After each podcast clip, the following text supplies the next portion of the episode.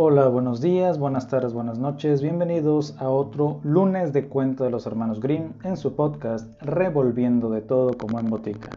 Esta semana, piel de oso. Érase una vez un mozo que se alistó como soldado. Portóse valientemente y siempre fue en primera línea cuando llovían las balas. Todo marchó bien mientras duró la guerra, pero al llegar la paz lo licenciaron y su capitán le dijo que podía marcharse donde le apeteciera. Sus padres habían muerto y él no tenía ya hogar. Se dirigió pues a casa de sus hermanos, rogándoles lo cogiesen hasta que hubiese una nueva guerra. Pero sus hermanos eran gente dura de corazón y le dijeron, ¿Y qué haremos contigo? No te necesitamos para nada, arréglate como puedas. No le quedaba al soldado más que su fusil, se lo echó al hombro y se marchó a correr mundo. En esto llegó a un gran erial en el que no se veía sino un círculo de árboles. Sentóse a su sombra y se puso a meditar tristemente sobre su situación. No tengo dinero, pensó, no he aprendido más oficio que el de las armas y en tiempo de paz no sirvo para nada. Por lo visto he de morirme de hambre. Oyó en esto un fuerte rumor y al volverse vio ante él un hombre vestido completamente de verde. Su aspecto era gallardo, aunque con un repugnante pie de caballo. Ya sé lo que te pasa, le dijo el hombre. Tendrás tanto dinero y riquezas como seas capaz de transportar. Pero antes debo saber si conoces el miedo, pues yo no doy nada a los cobardes. ¿Cómo puede ser cobarde un soldado? respondió el mozo. Puede someterme a prueba. Pues bien, asintió el hombre, mira detrás de ti. El soldado se volvió y vio un enorme oso que se dirigía hacia él lanzando gruñidos. Esta es la mía, exclamó el soldado. Voy a hacerte cosquillas en las narices para que se te pasen las ganas de gruñir. Y apuntándole con el fusil, disparó una bala al hocico de la fiera, la cual se desplomó muerta. Valor no te hace falta, dijo el desconocido, pero hay otra condición que debes cumplir siempre que no vaya en perjuicio de mi alma, respondió el soldado, pues se daba cuenta de quién era aquel hombre. Estoy dispuesto a todo. Pues bien, propuso el del vestido verde, en el curso de los próximos siete años no debes lavarte ni peinarte el cabello ni la barba, ni cortarte las uñas, ni rezar un Padre Nuestro. Te daré un vestido y una capa que habrás de llevar durante todo este tiempo. Si mueres dentro de estos años, serás mío pero si sigues viviendo quedarás libre y rico para el resto de tus días. Pensó el soldado en la gran necesidad en que se encontraba y cómo había ido tantas veces a la muerte y siempre logró salvar el pellejo. Decidióse arriesgarse de nuevo y se declaró conforme. El diablo se quitó su vestido verde y se lo dio diciéndole, cada vez que llevando esta prenda metas mano en el bolsillo la sacarás llena de dinero. Despellejó luego al oso y entregó la piel al soldado añadiendo, Esta será tu capa y tu lecho, solo deberás dormir en él. Por este vestido te llamarán piel de oso. Y dicho esto, el diablo desapareció. Vistióse el soldado las ropas e introduciendo enseguida la mano en el bolsillo pudo comprobar que la cosa iba de veras. Colgóse luego la piel de oso sobre los hombros y se marchó a correr mundo dándose buena vida y no dejando por hacer nada de lo que hace engordar a la gente y enflaquecer la bolsa. El primer año la cosa era un pasadera, pero al llegar el segundo, su aspecto era el de un monstruo. El cabello le cubría casi toda la cara, la barba parecía un rudo estropajo, sus dedos terminaban en verdaderas garras, y tenía el rostro tan cubierto de suciedad que si hubiesen sembrado berros en él, a buen seguro habrían germinado. Cuando lo veían echaban a correr, pero como repartía el dinero en abundancia entre los pobres para que rogasen porque no muriese antes de los siete años, y como pagaba generosamente en todas partes, nunca le faltaba albergue.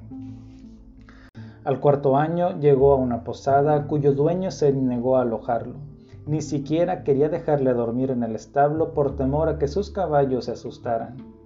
Sin embargo, cuando se echó mano al bolso y sacó un puñado de ducados, el posadero se ablandó y le asignó una habitación en el patio posterior con la condición de que no se dejaría ver para no desacreditar el establecimiento. Aquella tarde, Piel de Oso estaba sentado en plena soledad, deseando que terminasen aquellos siete años de prueba, cuando oyó que alguien se lamentaba en la habitación contigua. Como era de corazón compasivo, abrió la puerta y vio un anciano que lloraba desconsoladamente cogiéndose la cabeza con las manos. Acercóse el soldado, pero el hombre levantándose de un brinco trató de huir. Sin embargo, se calmó al oír una voz humana y entonces con palabra amistosa contó a piel de oso los motivos de su tristeza. Poco a poco se habían consumido toda su fortuna, y él y sus hijas habían caído en tal miseria que no podían pagar al posadero e iban a meterlos en la cárcel. Si no tenéis más preocupación que esa, le dijo piel de oso, lo que es dinero a mí me sobra. Llamando al fondista, le pagó la deuda y luego metió en el bolsillo del desgraciado una bolsa llena de oro. Libre ya el hombre de sus cuitas y no sabiendo cómo expresar su agradecimiento a aquel bienhechor, le dijo, Vente conmigo, mis hijas son un dechado de hermosura, elige una de ellas por esposa. Cuando sepa lo que has hecho por mí, no te rechazará. Cierto que tu aspecto deja algo que desea, pero ella cuidará de arreglarlo. Gustóle el ofrecimiento a piel de oso y se marchó con él. Al verlo, la hija mayor sintió tal miedo que escapó gritando. La segunda quedó separada, contemplándolo de pies a cabeza, y luego dijo, ¿Cómo puedo aceptar por marido un hombre que ha perdido todo aspecto humano? Preferiría que el oso afeitado que estuvo aquí un día pretendiendo que era un hombre. Al menos llevaba una piel de usar y guantes blancos. Si no fuese más que feo, aún llegaría a acostumbrarme. En cambio, la más joven dijo, Querido padre, Forzosamente ha de ser una buena persona el que os ha sacado de vuestra angustiosa situación. Y puesto que le habéis prometido una novia, hay que cumplir vuestra palabra. Fue una lástima que la suciedad y el pelo tapasen la cara de piel de oso, pues de otro modo se habrían visto reflejada la alegría de su corazón al escuchar aquellas palabras. Sacándose un anillo del dedo, lo rompió en dos mitades y dando una a la muchacha se guardó la otra. En la parte que entregó a su prometida escribió su nombre, piel de oso, y en la que se reservó para sí grabó el de ella, rogándole que lo guardase cuidadosamente. Luego, despidiéndose, dijo, Debo aún vagar errante por espacio de tres años. Si no vuelvo, quedas libre, pues será que habré muerto. Pero ruega a Dios que me conserve la vida. La pobre prometida se vistió de luto, y cada vez que pensaba en su novio le venían las lágrimas a los ojos. Sus hermanas le hacían objeto de mil burlas y sarcasmos. Cuidado, decíale la mayor, cuando le estreches la mano que no te dé un zarpazo. Desconfía, agregaba la segunda. A los osos les gusta lo dulce. Si le gustas, te devorará. Tendrás que hacer siempre su voluntad, de lo contrario empezará a gruñir. Volvía a la carga la mayor. Y la segunda, mas la boda será muy alegre, pues a los osos les gusta bailar. Pero la novia, manteníase silenciosa y firme en su propósito. Mientras tanto, Piel de Oso seguía errando de la seca a la meca, haciendo todo el bien que le era posible y dando copiosas limosnas a los pobres para que rogasen por él. Al fin, cuando llegó el último día de los siete años, volvió el erial y se sentó bajo el círculo de árboles. Al cabo de poco rato levantóse una ráfaga de viento y el diablo se plantó ante él con cara enfurruñada Devolviendo al soldado su vieja casaca, reclamóle la verde. Poco a poco, replicó el soldado, antes debes limpiarme. Quieras que no, el diablo hubo de ir por agua, lavar a piel de oso, peinarle el cabello y cortarle las uñas, y después de lo cual el desarrapado quedó convertido en un gallardo guerrero más apuesto y guapo mozo que antes. Al retirarse definitivamente el diablo, piel de oso sintió un gran alivio. Fuese a la ciudad, compró un magnífico traje de terciopelo e instalándose en un coche tirado por cuatro caballos blancos encaminóse al pueblo de su novia. Nadie lo reconoció. El padre lo tomó por un distinguido coronel y lo condujo a la habitación donde se hallaban sus hijas. Las dos mayores lo hicieron sentarse entre ellas.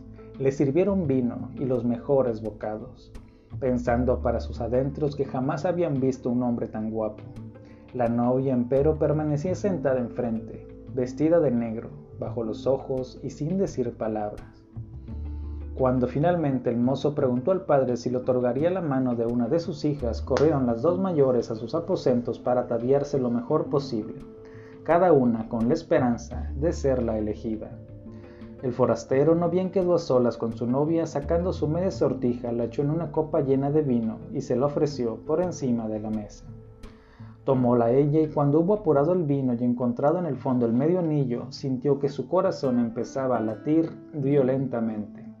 Sacando la otra mitad, que llevaba alrededor del cuello atado con una cinta, lo puso al lado de la primera, y entonces se vio que las dos coincidían exactamente. Dijo él, soy tu prometido a quien viste en la figura de piel de oso, y que por la gracia de Dios ha recobrado la forma humana y se ha purificado. Y acercándose a ella, la abrazó y le dio un beso. En aquel momento entraron las dos hermanas mayores bellamente ataviadas, pero al ver que el gallardo mozo se declaraba la menor y al oír que era piel de oso, volvieron a salir corriendo locas de despecho. La primera fue a arrojarse al pozo y la segunda se colgó de un árbol. Al anochecer llamaron a la puerta, y cuando el novio acudió a abrir, presentóse el diablo con su vestido verde y le dijo, ¿ves? Ahora tengo dos almas a cambio de la tuya. Ese fue el cuento de esta semana. Acompáñenme en la siguiente y recuerden que si me siguen en Spotify, no duden en dejarme sus comentarios. Hasta la próxima semana.